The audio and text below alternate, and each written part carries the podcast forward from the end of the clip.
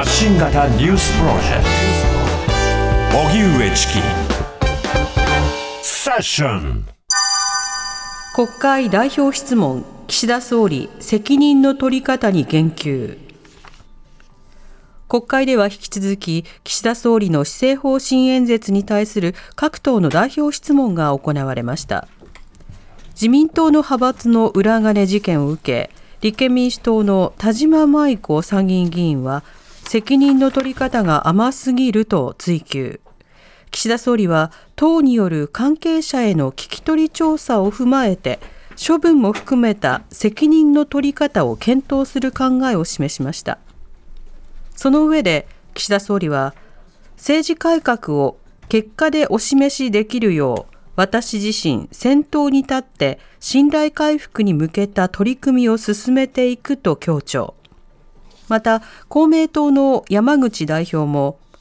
国民の生活感覚から大きくかけ離れており断じて許されない。信頼をどう取り戻せるかが今国会の最重要課題だと指摘。岸田総理は私が先頭に立って信頼回復に取り組むと同じ言葉を繰り返しました。一方、自民党は裏金事件を受けて政治資金収支報告書に不記載があった議員への聞き取り調査を始めました。それでは本日国会参議院本会議が行われました。はい、えー、そちらでのやり取り、えー、政府とそれから各党代表質問聞いていきたいと思います。はい、まず立憲民主党田島麻衣子参議院議員の代表質問です。総理が主導するあまりに不完全、そしてあまりに甘い政治改革について質問します。国民は今、怒っています。聞く力をアピールして、アピールされてきた総理に伺います。国民はなぜ、今の政治資金問題に関する一連の報道について、驚き、落胆し、そして怒っているとお考えですか？総理ご自身の見解をお聞きします。えー、自民党の、まあ、政策集団の、まあ、政治資金の問題に関する国民の皆様の受け止めについてお尋ねがありました。一連の問題について、国民の皆様から厳しい声を頂戴していること、このことを重く受け止めております。え厳しい声の理由はさまざまであると認識しておりますが、今回の一連の問題のそもそもの原因は、現行の法律ですらま遵守が徹底されていなかったということ、すなわちコンプライアンスの欠如にあり、このような点からも国民の皆様の怒り、これは最もであると考えます。自民党として真摯に反省するとともに、国民の皆様に深くお詫びを申し上げます。改めて、政治は国民のものとの国民自民党立党の原点に立ち返り、解体的な出直しを図るとの覚悟で、信頼回復に向けた取り組みを進めてまいります。説明責任の在り方についてお尋ねがありました。自民党においては、統一旧統一教会及びその関連団体と一切関係を持たない方針であり、各議員は旧統一教会との過去の関係については、必要に応じて説明責任を果たしているものと考えています。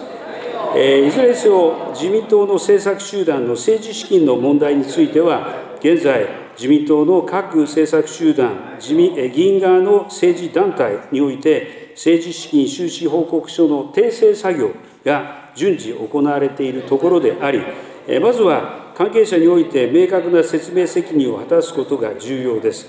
党としても説明責任を果たすよう、しっかりと促してまいります。そしてその上で、党としてもこれらの状況を把握するために、関係者の聞き取りを行います。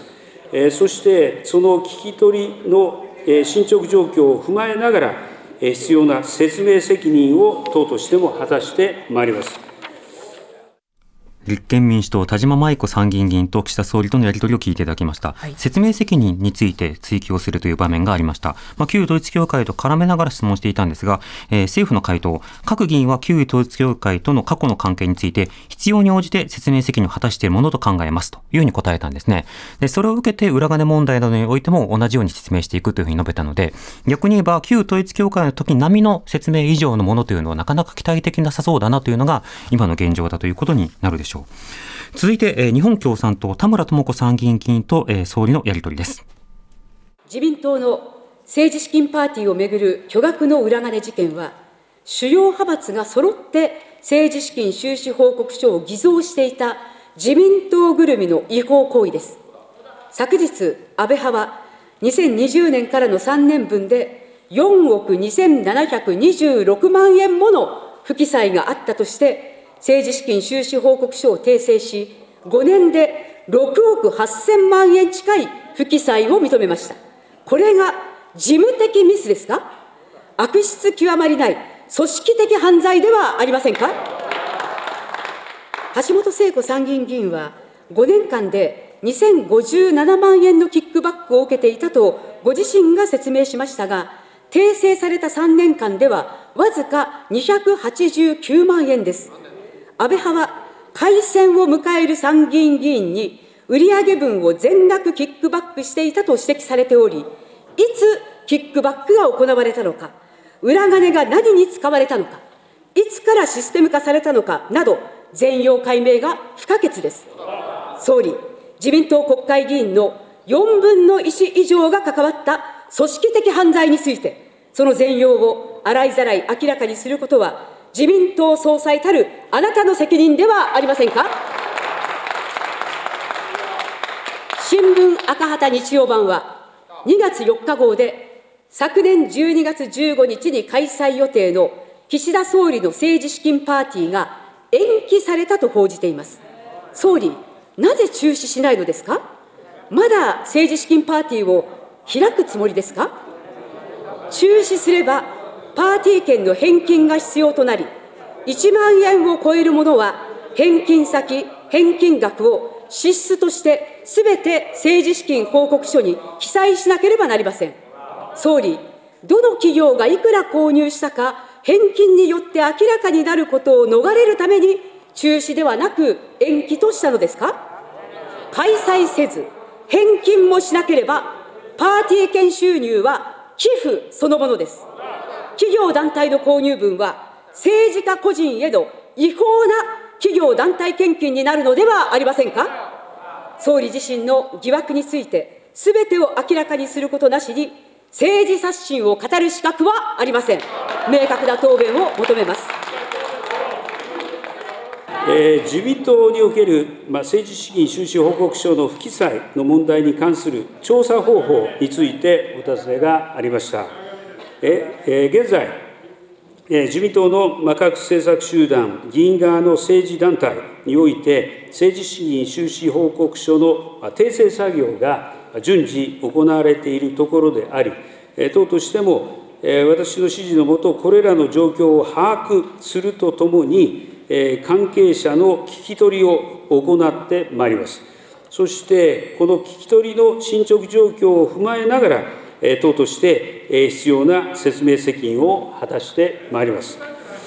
そして私の政治資金管理団体における政治資金パーティーについてお尋ねがありました。お尋ねの政治資金パーティーについては、諸般の事情により、当初の予定日である開催が困難となったものですが、私の政治活動のためのために支出していただいた方々の心遣いに可能な限り応えるため、一度延期することといたしました。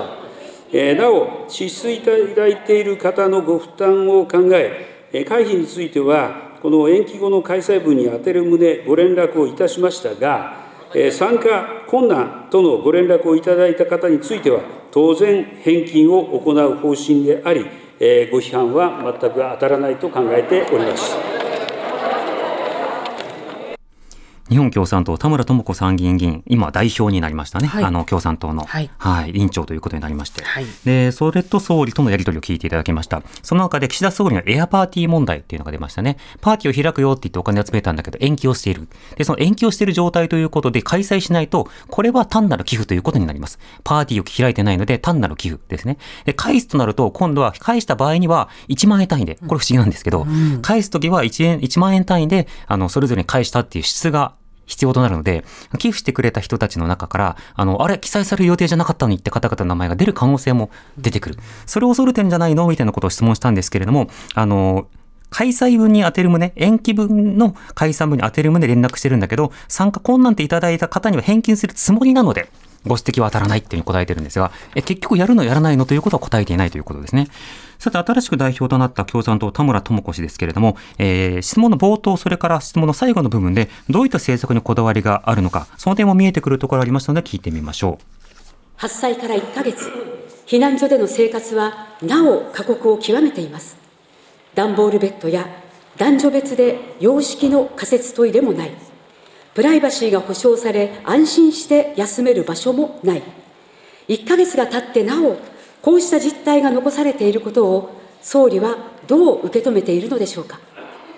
災害関連死を防ぐためにも、またジェンダーの視点からも、直ちに改善を図るべきではありませんか。最後に、ジェンダー平等についてお聞きします。1月17日、日本経団連が女性活躍担当大臣との懇談で、選択的夫婦別姓の導入を要望しました。自民党などが主張する通商使用は、とりわけ国際機関では通用せず、現に深刻な不利益を被る女性たちがいることも具体的に示しての要望です。同性にしなければ民法上の婚姻が認められず、結果として女性が性を変える夫婦が9割以上、不利益を受け入れているのは圧倒的に女性、これは間接差別そのものではありませんか？すでに若い世代を中心に市民社会は選択的夫婦別姓に賛成が多数です。経済界も認識を発展させています。それでもまだ自民党は妨害するのか、それとも変わるのか、総理、お答えください。今、ジェンダー平等、個人の尊厳を掲げる大きなムーブメントは、日本社会を変える力となっています。この力に連帯し、誰もが自分を大切にして生きることのできる社会へと一気に動かす、この決意を述べ、質問を終わります。日本共産党田村智子氏による代表質問、その一部を聞いていただきました、はい、ジェンダーという観点からの質問が各所に目立ちましたが、そうした提案というものが各所で重要になってくる、そんな場面かと思います。えー、同時えー、別にですね、それとは別に、令和新選組木村英子議員が、えー、障害者の目線からの様々な政策が必要だということで質問しています。能登半島全体で高齢化率が5割を超える地区が多く、障害者の方は1万人以上いますが、いまだに避難できる避難所が見つからず、余震が続く中、壊れて危険な自宅にいるしかない方も少なくはありません。原因の一つに、一時避難所のバリアフリー化の遅れがあります。一時避難所にはバリアフリートイレなどの設備がないことが多く、周りに迷惑をかけたくないと、トイレや食事を我慢してしまうことで、体を壊し、災害関連死を容易に引き起こす状態にあります。一時指定避難所は全国で約7万箇所あり、そのうちの約4割が公立の小中学校ですが、主な避難所となる体育館にバリアフリートイレがある学校は約4割しかなく、避難所のバリアフリー化が進んでいません。今回被災した能登地方では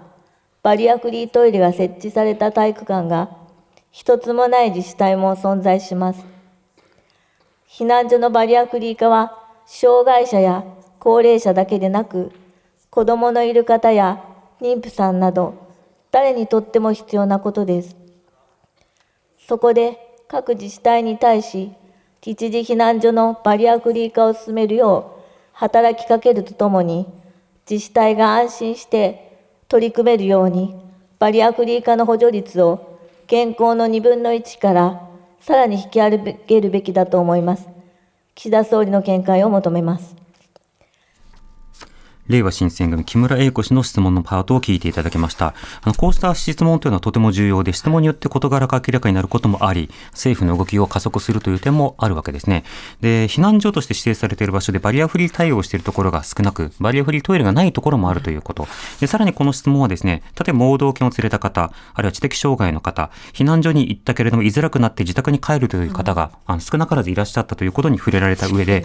当事者抜きで当事者のことを決めてはならない。なので、いろいろな行政において当事者を参加させるように、そしてつながりを持つようにということを訴えかけていました。こうした平時の備えを訴えかける質問というのもとても重要かなと思います。荻上チキ